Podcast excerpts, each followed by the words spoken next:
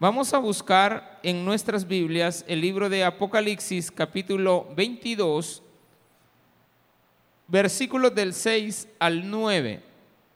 Versículos del 6 al 9. Eh, algunas Biblias, la que yo tengo aquí en mis manos ahorita, es muy común, eh, se llaman Biblias temáticas, porque fueron separadas eh, por temas. Recuerde que la Biblia al principio pues era una lectura continua, luego le fueron agregando capítulos, después, hace como 1300 años, decidieron ponerle versículos. Y más adelante, cuando ya estaba con capítulos y versículos, eh, otras personas tomaron decisiones correctas cuando ya la tenían compilada de irle poniendo temas.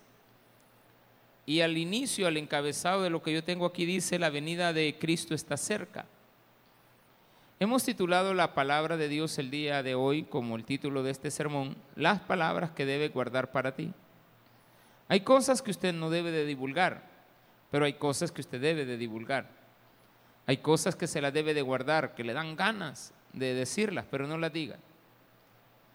Eh, hay personas que ponen en las redes sociales, uno se da cuenta que empiezan a hablar y hablan de más de la cuenta. Al ratito están siendo demandados, ¿verdad? porque hablaron de más, cosas que no tenían que decir. La palabra de Dios nos dice que estas palabras son fieles y por lo tanto son verdaderas también. Y el Señor, el Dios de los espíritus de los profetas, ha enviado a su ángel para mostrar a sus siervos las cosas que deben suceder pronto. Amén. Nos vamos a poner de pie, vamos a leerlo del versículo 6 al 9. Aquí están sus peticiones, amén. Vamos a orar por ellas al final cantando dos hermosas alabanzas. Así de que vamos a dedicarle un tiempo a la alabanza, vamos a hacer cortita la prédica eh, para que podamos también tener la oportunidad de adorar a nuestro Señor. Dice así, y me dijo, estas palabras son fieles y verdaderas, y el Señor, el Dios de los espíritus de los profetas, ha enviado su ángel para mostrar a sus siervos las cosas que deben suceder pronto. He aquí, vengo pronto. Bienaventurado el que guarda las palabras de la profecía de este libro. Yo, Juan, soy el que oyó y vio estas cosas. Y después que las hube oído y visto, me postré para adorar a los pies del ángel que me mostraba estas cosas. Pero él me dijo, mira, no lo hagas, porque yo soy consiervo tuyo, de tus hermanos, los profetas, y de los que guardan las palabras de este libro. Adora a Dios. Oremos al Señor. Padre, gracias por la oportunidad que el día de hoy tenemos de poder escuchar tu palabra, estar en una iglesia, en un templo.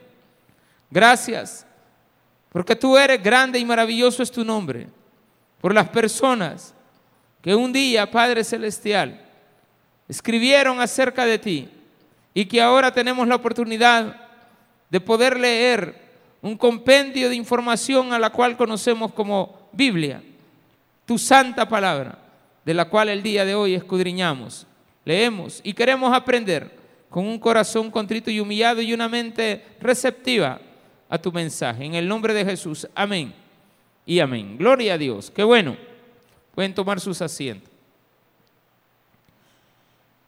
La venida de Cristo evidentemente está cerca. Ayer, no sé si será una noticia que habría que corroborar porque solamente la, la, la vi de rapidito. No tenía mucho tiempo para poder estar leyendo y en, una, en un camino, en un tráfico, pues vi que decía el título, pero no lo leí. Simplemente me quedé con el, el deseo de seguir leyendo, pero era imposible. Este, que se estaba por poner la primera piedra del templo de Jerusalén, del nuevo templo. Jerusalén desde hace dos mil años no tiene templo. El templo fue destruido y no lo han podido levantar. Y la palabra de Dios afirma que va a haber una época posterior donde se va a volver a eh, edificar el templo. Pero que cuando el templo esté edificado, nuevamente será profanado. Pero para que eso acontezca, la iglesia tiene que haber sido arrebatada ya, llevada a la presencia de. Muchos cristianos se quedarán en este mundo, cristianos muy preparados, escogidos por Dios, miles de miles, millares. La Biblia llama a 144 mil a un número que evidentemente no tiene por qué tomarse como un número específico, porque 144 mil es la exageración más grande de todos los números alcanzados en la época antigua. Eh, no tenían esa peculiaridad de poder identificar las palabras cuatrillones, trillones, billones, miles de millones, sino que ellos se quedaban hasta millares. Y multiplicar un número por siete era muy común para decir algo más grande, lo máximo el siete. Y luego ellos tenían el concepto de si se multiplicaba por dos esa cantidad, pues todavía estamos hablando de algo mucho mejor. Y también había otro número que ellos multiplicaban grandemente, era el 12 por 12. Entonces sabían que eran las cantidades máximas que se podrían mencionar. Y por lo tanto estamos conscientes de que hay cosas que hemos leído en la Biblia que han requerido de algún tipo de interpretación que nos ayuden, que nos colaboren, que podamos apoyarnos en lo que otros ya investigaron. Y hay cosas que evidentemente no podemos decir nada, porque no hay nada que nos sustente, son cosas que están guardadas, secretas, de las cuales no debemos de escudriñarlas. Pero la palabra sí tiene un ingrediente, que es fiel y verdadera. Pero ¿cuál palabra es fiel y verdadera? Solamente la de Dios. Entonces, si usted quiere hablar cosas, hable de Cristo. Hable de la grandeza de Dios. Hable de sus maravillas. No atemorice a las personas. Se sabe evidentemente que, según nuestra percepción y raciocinio que tenemos de las cosas por venir, usted y yo como cristianos verdaderos, si la palabra de Dios ha sido verdadera en ti y no estás del diente al labio siendo cristiano, pues tú vas a tener la oportunidad de vivir eternamente con el Señor, pero serás arrebatado de este mundo. Entonces hay que decirle a la gente, en lugar de hablar de cosas que no tienen sentido en la vida, cuando usted no tenga nada que decir, mejor quédese callado.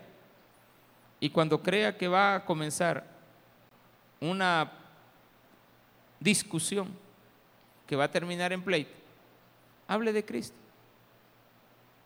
Y ya va a ver cómo cambia todo lo que está a su alrededor. Porque la palabra de Dios, como es fiel y es verdadera, no tiene discusión. Hay personas que discuten y disciernen acerca de las cosas de la palabra de Dios, pero a la larga, pues, no llegamos a nada.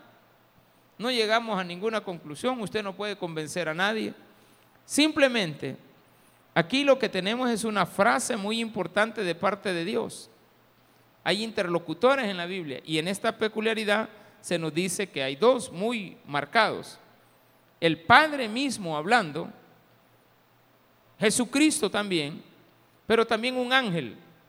O sea que tenemos tres interlocutores, no intérpretes, tres interlocutores de la palabra de Dios en estos pocos versículos. Y me dijo, ¿quién te dijo eso? El ángel.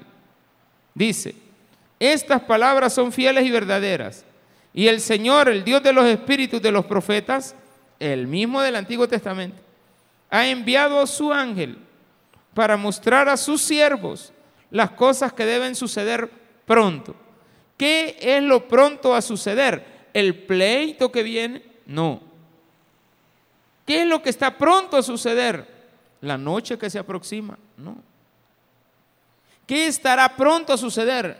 Mis universo en El Salvador tampoco. Lo pronto a suceder es la venida de Cristo. Usted puede tener los planes y querer ir a los planes todos los días, ¿de acuerdo? Pero todos sus planes y todos sus proyectos están tan, pero tan cerca de no cumplirse como que la mañana va a salir el sol.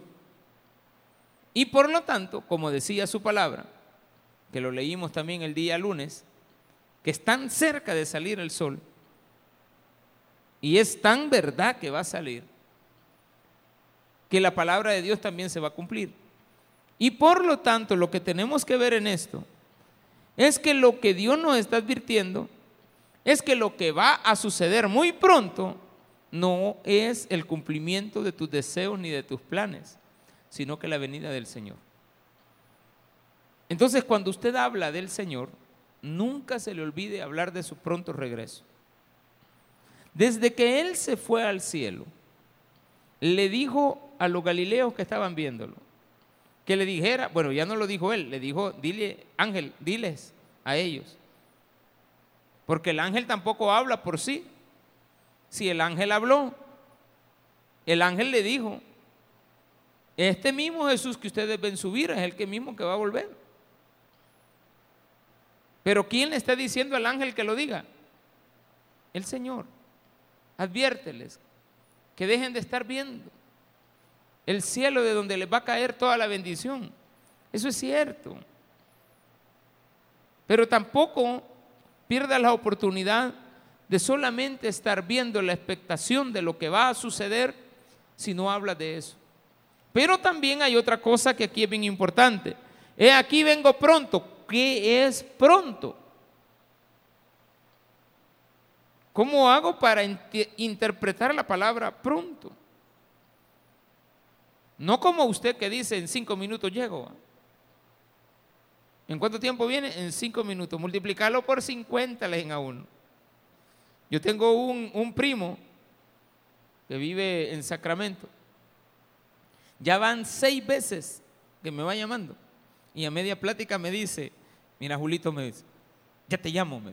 Y vine y le dije, la última vez, ¿en cuánto tiempo? Le dije, en cinco minutos.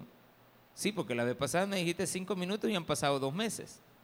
No me vayas a decir diez, porque entonces me vas a volver a llamar dentro de un año casi. Y yo lo molesto por eso, porque él me dice, ya, te llamo, ¿en cuánto tiempo? Le Siempre le digo eso, ¿en cuánto tiempo me vas a volver a llamar? No, no, no, ya, ya, hoy sí. Y cabal, hace como dos semanas me llamó y iba manejando y de repente contesté en una estación que hice y de repente me, ya te llamo, me dice otra vez. espérate, le digo, deja, de estar jugando conmigo. No, me digo, hoy sí, hoy sí. Vas a decir que te fallo. No, le digo. El problema es de que tenemos la, la oportunidad de darnos cuenta que hay cosas que van a suceder pronto y no son cosas desastrosas. Debes de quitar de tu mente de que mañana sucederá algo desastroso en tu vida, que mañana te van a dar una noticia, que más tarde te vas a tener que enfrentar a un problema. No es que quiera usted agarrar la vida con facilidad, pero cuando usted pone en medio de cualquiera de sus problemas, no que se va a tener que enfrentar a la justicia o a la silla eléctrica, o al escrutinio de los demás o a una prueba de un examen. No sé si alguien le, le tendrá mucho temor a un examen eh, de manejo, por ejemplo, a un examen de académico, no sea lo que usted quiera.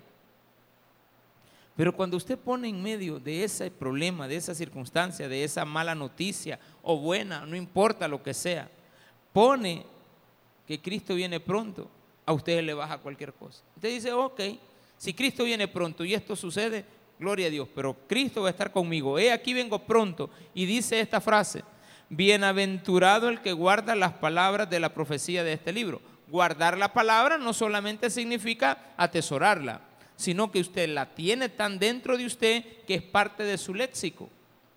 Una persona que es malcriada, o sea, cuando digo mal, malcriada, mala, que dice malas expresiones, es una, una persona que tiene guardadas tan arraigadamente las malas expresiones que no le cuesta hablar de ellas. Una persona que tiende a pensar mal, tiene tan guardado dentro de sí la maldad de sus pensamientos, que constantemente hablan de cosas malas.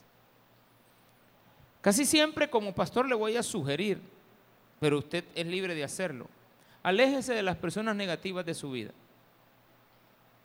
Aléjese de las personas que no les dan ningún buen provecho en su quehacer diario. Hay personas que nos restan todo el día. Hay personas que no tienen esperanza y quieren que nosotros tampoco tengamos esperanza. Hay personas que quieren que nos vaya mal mañana, que nos vaya mal más noche. Ya vas a ver lo que te va a pasar. Sí, puede ser, pero pórtese bien, hermano. Y lleve dentro de sí las palabras de este libro. Ahora, ¿cuántas palabras habrán en este libro? No lo sé. Dicen que hay como 33 mil palabras. A saber, hermano, no me he puesto a contarla. Eh, algún día que lo pueda hacer, hermano. Irlas contando. Pero estas son versiones bíblicas, ¿para qué contarlas? En otro idioma, pues van a salir más, van a salir menos. Pero no es eso lo importante. De guardar las palabras de este libro se refiere exclusivamente a guardar todas aquellas cosas que tú necesitas en la vida. No tienes que guardar algunas. Porque debes de dejar de, andar en tu mente las palabras que Satanás dijo en este libro. Las palabras de malas influencias que vivieron en este libro. Hemos llegado al final del libro. Solamente nos quedan dos sermones, el del viernes y el de la vigilia. Y ahí terminamos el libro. Qué bonito salió. Hemos leído toda la Biblia los días, en este caso los días viernes, tratando la manera de escoger sermones que de alguna manera u otra nos llevaran a la reflexión de que tenemos que tener esperanza. Porque cualquier persona que esté enferma, convaleciente, necesita esperanza. Pero la única esperanza que tiene que ser y tener es que cuando no pueda dormir, lea la Biblia. Y yo le aseguro que se va a dormir bien rápido. ¿De acuerdo? A mí me pasa. No me puedo dormir, agarro la Biblia y me duermo. Menos de dos capítulos ya estoy bien fondeado. Nada de melatonina, hermano. De un sol. Ya estoy friqueado. Pero me da paz. Me da tranquilidad. ¿Qué me da tranquilidad? Las palabras del libro. Pastor, a mí el Apocalipsis me da miedo. Pues dijo usted que no tiene a Cristo en su corazón. El día que usted tenga a Cristo en su corazón, el Apocalipsis no le va a dar miedo. Al contrario, le va a dar felicidad de saber todo lo que le viene al mundo y a usted no le va a pasar. Porque el problema es que a usted le vengan las diez plagas de Egipto, ¿verdad? Multiplicadas por siete. Porque cuando usted es rebelde, sí, pues le va a ir mal. Yo no le tengo que decir a usted lo mal que le va a ir cuando usted es rebelde. Si usted ya lo sabe que le va a ir mal. ¿O no? ¿O no sabrá el malo que la va a tener que pagar? O sea, ¿usted cree que el corrupto no sabe que lo van a encontrar? Un día de esto dijo el presidente va que iba a guerra contra la corrupción. alguien le dijo, ay Dios, le, tiene que ser una cárcel más grande que la del SECOP. Y esa cárcel es grande, hermano. Cuando uno en la noche viene, ayer venía, o ayer no sé qué día, venía de San Miguel, pero me vine por la litoral para manejar más tranquilamente. Y uno cuando viene ahí por el río Lempa, ahí por Jiquilisco, uno ve una, una ciudad, hermano, y uno dice, ¿y, aquello qué es? ¿Dónde está resguardada la gente que se portó mal? Algunos inocentes han de haber ahí. No lo creo, pero digamos que sí. Bueno, algo debe alguien, va. No necesariamente por estar pagando las culpas por lo que hizo. Puede ser que esté pagando las culpas de haber sido malcriado con su nana y con su tata. Y que eso tal vez no lo valora como un delito. Porque la Biblia dice que no maldigas a tu padre y a tu madre, porque ciertamente morirás. No sabes de qué manera. Dios te puede llevar a que pagues una consecuencia como esa. Tú no sabes. Simplemente hay cosas que son mucho más graves, que no se ven. Pero igual, usted ya sabe que tienen una consecuencia. Y que por lo tanto tiene que tratar la manera de saber que cuando usted está en maldad, le voy a decir algo que tal vez no le va a parecer bien. Aunque Cristo venga pronto, aquel que se porta mal, para él Cristo no vino. Y espero que ilvane lo que estoy diciendo. Si Cristo viene y llega a venir, se va a llevar su iglesia. Pero si usted no se va con él, es porque Cristo para usted no vino. ¿Y por qué, pastor? Porque estabas en una rebeldía tremenda, pero tremenda con Dios. ¿Desde qué te sirve que te digamos, Cristo viene pronto, si quieres hacer con tu vida lo que te da la gana? ¿Por qué? Porque estás escuchando palabras que no debes de oír. ¿Cuáles palabras no debo de oír? Aquí mismo también me lo dice. Que deje de oír a los falsos profetas. Que deje de oír a los demonios que debe, debo de dejar de oír las palabras que no me alimentan. Tiene que, aparte de la Biblia, aliméntese con buena información. Aliméntese con libros educativos. Es que es muy aburrido leer. No deje de leer. No deje de ver. Mi esposa tiene esa buena costumbre de leer libros. No puedo llegar a, una, a un lugar donde le digo, espérame un ratito, que ahí va con su libro y ya sabe por dónde va. Dos, tres minutos después, ya, ya avanzó más. Y ella me dice, mira, lee esta parte. Casi siempre un, algo que me está tirando a mí, ¿va? Como antier, ah, eh, ¿qué día? El lunes prediqué. Cuando llegué a la casa me dijo, le dijo a mi hija, vieras qué sermón el que se echó tu tata. Le dije yo, ay, sí, sí. Dios le habló todo el culto a él. Mira, qué sermón el que echó tu tata. Yo decía, si es que con él es, si todo lo que está diciendo es para él, pues yo sé que es para mí, pues soy el primero en predicármelo.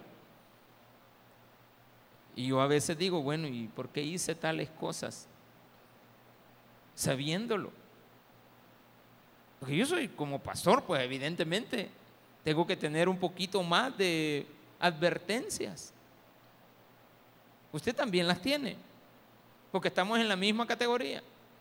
Sin embargo, como pastor, al ser un lector de, permanente de la palabra de Dios, pues hombre, algo me dice el Señor. Y leyendo acá dice, he aquí vengo pronto, sí, pero si soy como las vírgenes, que andaban haciendo con su vida lo que querían, el esposo llegó y no se las llevó, siguieron aquí. Pero eran, eran devotas. A mí me preocupa mucho los que se van a quedar teniendo conocimiento. Y le digo sinceramente, le pido al Señor no ser uno de ellos. Teniendo conocimiento, quedarnos. Teniendo conocimiento, quedarte. Que Cristo haya venido y ni cuenta te haya dado. Porque muchas veces eso pasa. Las cosas ya sucedieron y tú ni cuenta te has dado. Y eso es preocupante. Esa es una advertencia. Que ya el problema está, ya sucedió y tú ni cuenta te has dado. Entonces, para mí es muy importante esto. Que yo primeramente sepa que Cristo viene pronto. Y que debo de ser bienaventurado cuando yo guardo, atesoro, mantengo en mi vida todas las palabras de este libro. Mira que te mando que te esfuerces y seas valiente. No temas ni desmayes. Porque Jehová tu Dios estará contigo en donde quiera que tú vayas. Nunca se aparte de tu boca este libro de la ley. Apartarse de mi boca, no dice de mi oído, ni de mis ojos. Este libro de la ley.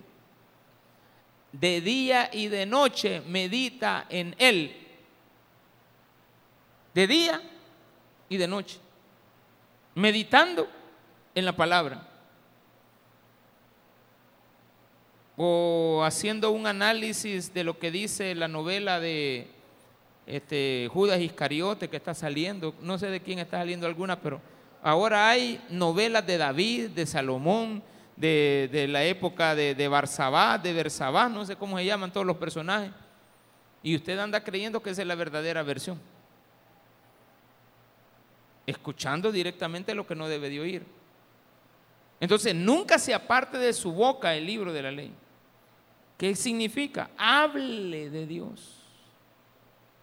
Hable de Cristo. Claro, todo el día pasamos hablando otras cosas, pero evidentemente tenemos que hablar de Dios.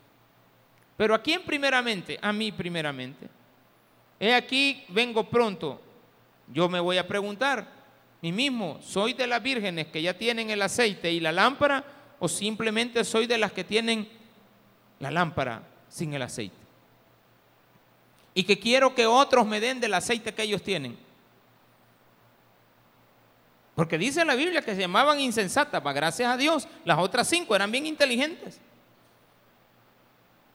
La respuesta más preciosa que yo he encontrado en la Biblia para poner quieto a alguien que se quiere aprovechar de ti.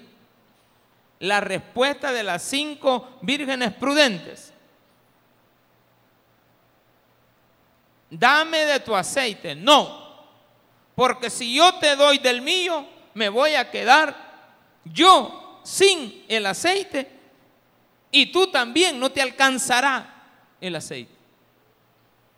por lo tanto, vayan al acreedor del aceite y cómprenle. Nosotros ya lo tenemos listo. No sé si ya han escuchado esa. ¿Quiénes, han escuchado esa explicación que di de las vírgenes? Levante la mano si usted viene los domingos a las 10. Levante la mano bien alta. Vale. Hay, poco, entonces voy a aprovechar dos minutos para decirlo. La escena de las vírgenes con las lámparas es una escena que era una costumbre en Jerusalén el novio y principalmente la novia invitaba a sus amigas cuando ella les decía, me voy a casar. Entonces ella escogía a las mejores amigas que tenía y les decía, me voy a casar en tal tiempo. Ponía una época. Pero desde el primer día las vírgenes tenían que estar listas porque había una peculiaridad, no se sabía cuándo llegaba el esposo. Lo único que el día que llegara el esposo, ese día era la boda.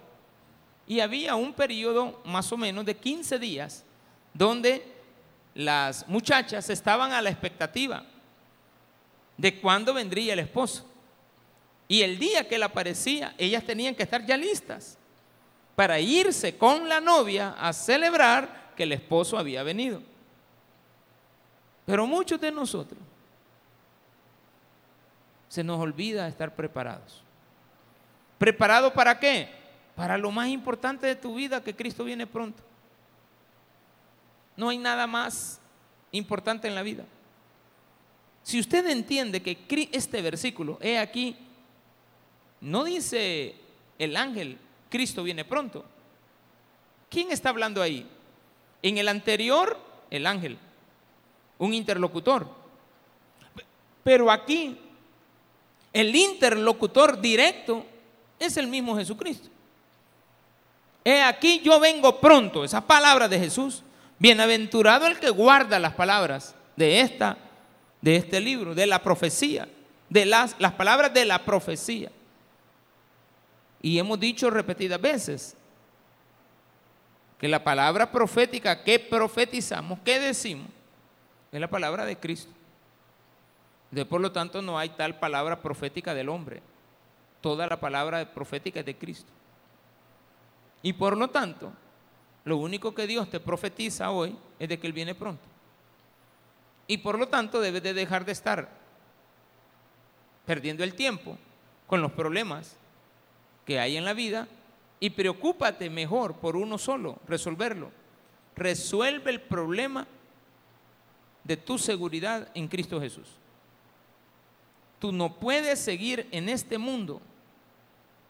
No debes de seguir en este mundo sin Cristo. El deseo de Dios es que todo el mundo se salve. Pero hay algunos que no alcanzaron la salvación, ya se murieron sin Él y no tienen oportunidad. Porque sería injusto que ya muertos se salvaran.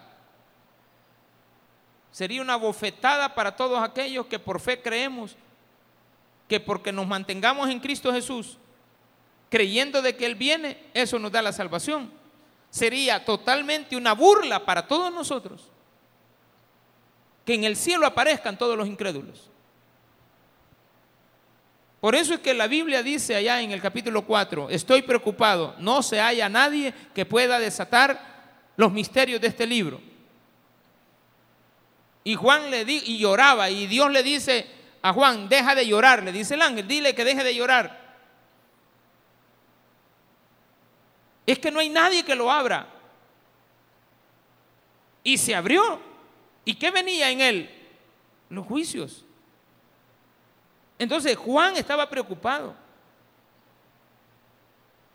Porque Dios estaba en cierta medida fallándole a la fe del mismo Juan. Y diciendo Juan, no puede ser. Nosotros toda la vida creímos y sabemos de que falta el juicio a las naciones. Y dice, no te preocupes Juan, desátalo ahí, perdón, ya viene el cordero que lo desata. Y desató el primer sello. Y una advertencia a la gente mala. ¿Qué es ser malo en este mundo? Haber tenido la oportunidad de salvarte y no lo hiciste.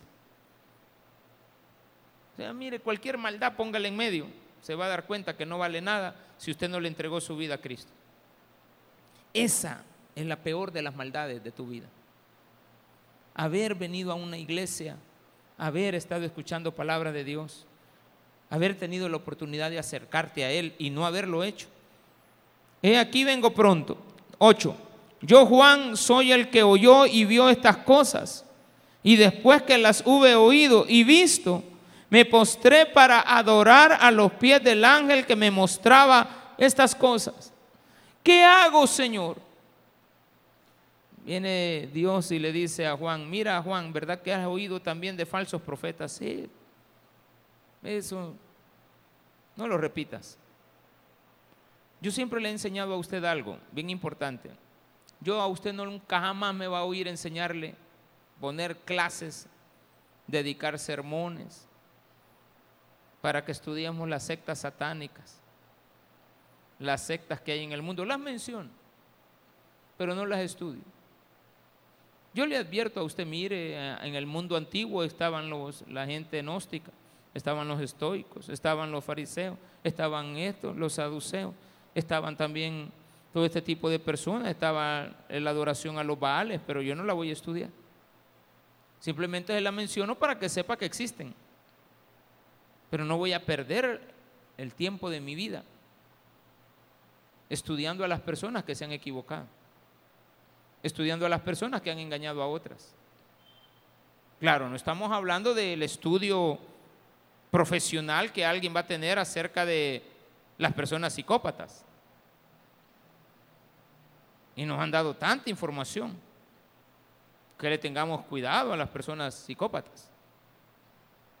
Hace poco allá en Estados Unidos, una niña guatemalteca fue asesinada y brutalmente violada y brutalmente asesinada.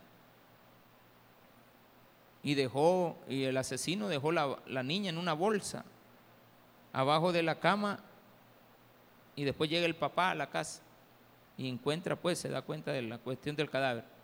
Y le dice la, la grabación, dice que la niña habló al, al, papá y le dijo, papá, hay alguien que está tocando la puerta.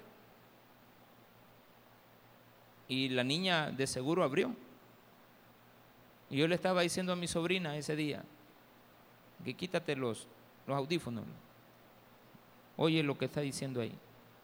Y la niña me empezó a decir, sí, sí, yo sé, no tengo que abrir a los, a a los, a los extraños. Nunca le. Si tú estás sola, ni, ni a los conocidos tienes que hablarles, abrirles la puerta. Ni a los conocidos. Si tú estás sola, ni a los conocidos tienes que advertir, papá, mamá, estoy en peligro o no estoy en peligro. Viene fulano, va a entrar a la casa. Sí, sí, sí, no hay problema. Déjalo entrar, no hay, no hay, no hay problema. Pero ya se sabe. La Biblia me advierte. He aquí yo vengo pronto, pero hay gente que te engañará y te llevará por un camino tan perdido que nunca vas a encontrar el día en el cual Cristo vino. Ya vino, se fue y ni cuenta te diste. Pero él me dijo, mira, no lo hagas. Me postré para adorar a los pies del ángel que me mostraba estas cosas. Pero él me dijo, mira, es un ángel. Espéreme, espéreme, espéreme. ¿Quién mandó al ángel? Dios. Pero vino Juan y se quería postrar a los pies del ángel que le hablaba.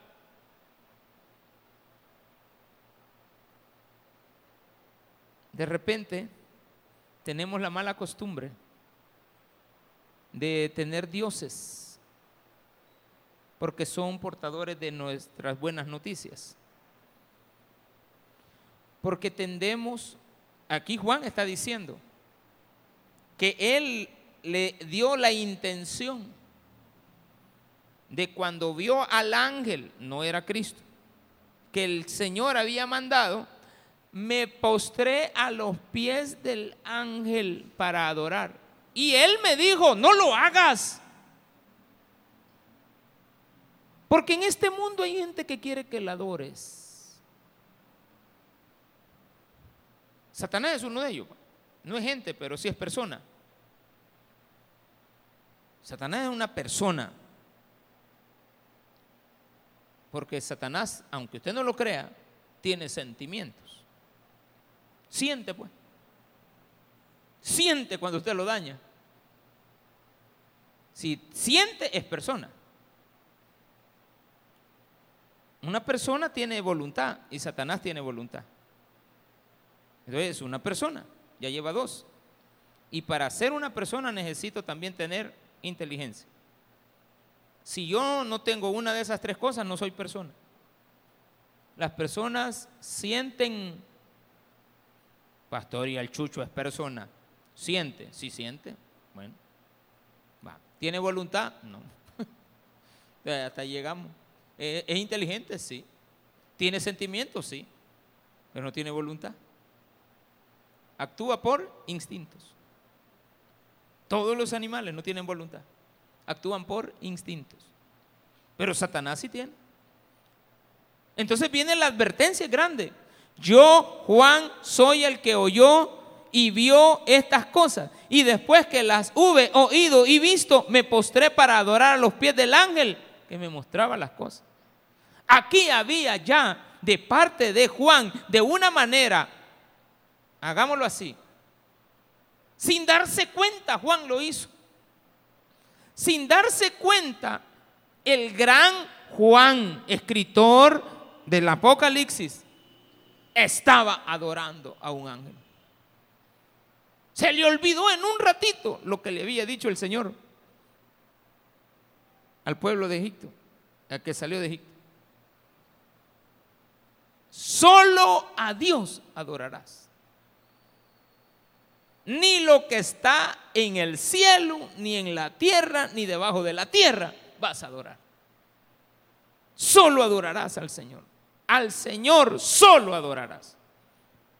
Entonces viene después y dice, pero él me dijo, un buen ángel, pero él, ¿qué tal si hubiera sido un ángel de esos que ya cuando usted medio les está dando chancecito, porque hay gente que es así, va. Usted les da la mano y cuando usted viene a sentir ya van por el codo. Usted a veces le da la confianza a alguien y de repente, hermano, están abusando de la confianza. Entonces este, este ángel por lo menos era un ángel enviado de los que no habían, se habían caído la vez pasada. Porque si hubiera sido uno de los que habían sido enviados antes, ¿qué quería Satanás con Job? Que Job adorara a Satanás, que dejara de adorar a Dios, porque el Job toda la vida Mira, los hijos se portaban mal, adoremos al Señor. Cualquier adoremos al Señor. Y orando, y llorando, y llorando, y llorando, y llorando. Orando, no llorando. ¿De acuerdo? Porque se puede oír igual, va, llorando, llorando, llorando. No, orando. Pero aquí dice, pero él me dijo, el ángel, gracias a Dios, hermano. Mira, no lo hagas porque yo soy consiervo tuyo. Yo solamente soy un enviado. Juancito, Juancito, despertar. Sí, sí, sí, sí. Este, el Señor es es el del Cordero. E, el Señor es el templo. ¿Te acuerdas de que en el templo no hay luz? Sí, sí, ya sé. Porque Él mismo es la luz increada. Sí, sí, sí, ya lo sé. Disculpa, discúlpame, Señor. Porque estaba cayendo sin querer, siendo cristiano, siendo el gran Juan, estaba cayendo en la adoración de un ángel que le estaba dando una información. Y esto no le quiero decir con esto que usted no sea agradecido. Porque si hay una de las cualidades negativas más detrimentes, más detestables que un ser humano puede tener, el, el de ser desagradecido. Y uno conoce gente desagradecida. Dice que no puede hacer. ¿Cómo no? No te puedo creer. ¿Cómo no? Desagradecido. ¿Y por qué? De cualquier manera. De repente usted lleva a un compañero de trabajo allá al, trabajo, o sea, un, muchacho y lo recomienda. Y ya cuando esté en el puesto, habla de usted, se lo harta hasta que lo echan. El mismo que usted metió para, lo metió a su casa, a su trabajo, a la casa del vecino, se lo presentó a la otra persona. Eso es eh, eh, la cualidad más dañina que existe, es el desagradecimiento. Entonces viene y le dice, soy tu consiervo, de tus hermanos los profetas, de, las, de los que guardan las palabras soy yo. Juan, y también te lo digo a ti, adora a Dios. ¿Qué es en sí todo el compendio de lo que tenemos que haber aprendido de tantas palabras y de tantos sermones que hemos escuchado a lo largo de todos estos 17 años que tengo ya de estar predicando acá. Si usted tiene 17 años de estar viniendo. Ya 16 y fracciones. Con todo orgullo y lujo. Digo, hemos leído toda la palabra de Dios. Al menos si se, usted no pudo, no pudo venir, pero ahí están grabadas. En teoría me salen más de cinco mil sermones predicados. No puede decir que en algún momento determinado no se le enseñó. que de todo lo que le he enseñado, de todo lo que yo he aprendido, de todo lo que hemos aprendido juntos, solo hay una cosa importante. La primera que tienes que saber que Cristo viene pronto. Pero que durante el tiempo que falta para que venga, tú tienes que hacer algo. Adorar a Dios. Juan, ya vengo, le digo. Vengo pronto. Cada vez que uno dice esa frase en salvadoreño sabemos de qué es. Cuando ya vengo es bien raro, va. Cuando me voy, va. Ya vengo, dice uno. Yo cada rato le digo a los que ya vienen, porque yo también lo digo, va. Pero al que ya, ya vengo, permítame, ¿se va o se viene? Ya, ya, ya viene de regreso. No, o sea, voy a ir y ya voy a regresar. Voy a ir a comprar lo que me han dicho que vaya a comprar. Bueno, entonces ya, ya, ya voy. Ya, ya, ya, ya vengo pronto, ¿de acuerdo? No se vaya a ir tan lejos. Porque sabe que también lo estamos esperando con las tortillas, ¿de acuerdo? ¿Sí o no? Ahora fui donde una señora, ya en la mediodía, todavía me dice la, la que me llevaba, míreme, ya cuando íbamos llegando usted, que, que, yo siempre lo predico, no haga eso. Y le digo, ¿y qué pasó? Le digo, ay, me dijo, la señora donde vamos es la tortillera y faltaban cinco minutos para las doce. ¿Qué cree que la hayamos haciendo? Echando tortilla. Pero una señora tan amable de esas tortilleras, tan amables, que pasen adelante, siéntense por ahí. Al ratito estaba, este, y no van a comer algo. ¿Y qué tiene? Tortillas. Pero la señora dijo, mi esposa dijo, vamos a comprar queso. No, dijo, yo tengo queso. Usted se puede imaginar tortillas salidas del comal y con queso. ¿Usted cree que usted se quiere ir de ahí? Esos son los momentos que se tienen que comparar a los momentos más grandes que tú vivas en la vida.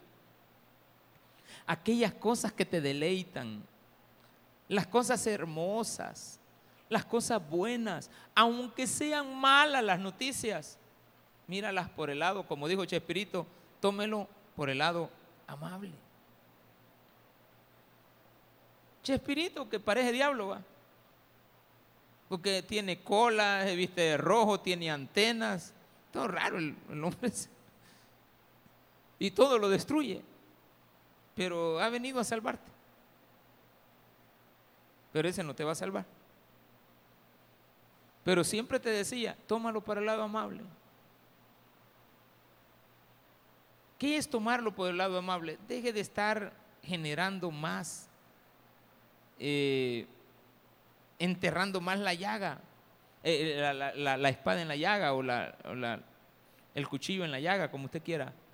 Aquí dice, adora a Dios. ¿Yo qué voy a hacer, pastor, mañana? Adore a Dios. Y mientras no viene, pues sígalo adorando. Pero tengo que ir a trabajar, también vaya a trabajar. Mire que tengo que llevar a los niños, sí, llévelos. Pero a cada rato, a cada rato. Bueno, si Cristo no ha venido, lo voy a adorar. Señor, porque todos, todos, yo siempre le digo a la gente cuando ando en la calle, eh, este, mire, no lo vea mal, hombre. Véale el lado bueno de lo que está pasando. Mire que mi hijo se lo han llevado, mire, pues no lo mataron, va. Si no estuviera en el secot, ya lo hubieran matado. Sí. Entonces, ¿está vivo? No sé, ni yo tampoco. Nadie sabe si están vivos o están muertos. Pero guardamos la esperanza que están vivos. Tal vez ha dejado de ver a la persona. No le desee el mal a nadie. Porque un buen cristiano no le desea el mal a nadie. No le desea, pero eso no quiere decir que no le advirtamos que lo que está haciendo hoy lo lleva por un mal camino del cual va a pagar consecuencias. Y no vaya a ser que Cristo haya venido y usted ni cuenta se haya dado. Cristo viene pronto. Debo de adorarlo mientras tanto. Y todas las cosas negativas de la vida le voy a hallar el lado en el cual Cristo esté conmigo, sea bueno, sea malo lo que me está pasando, así como dijo Job, ¿verdad? Jehová Dios, Jehová quitó, sea por los siglos Jehová bendito. No hay, mire, aunque me quite la vida, yo lo voy a seguir adorando a Él. Gloria a Dios, digo, y ese versículo es el que más me, me impacta de todo el libro de Job. No hay versículo más hermoso de todas las palabras de Job cuando dijo, aunque Él me quite la vida, yo voy a seguir confiando en Él. Démele un fuerte aplauso al Señor.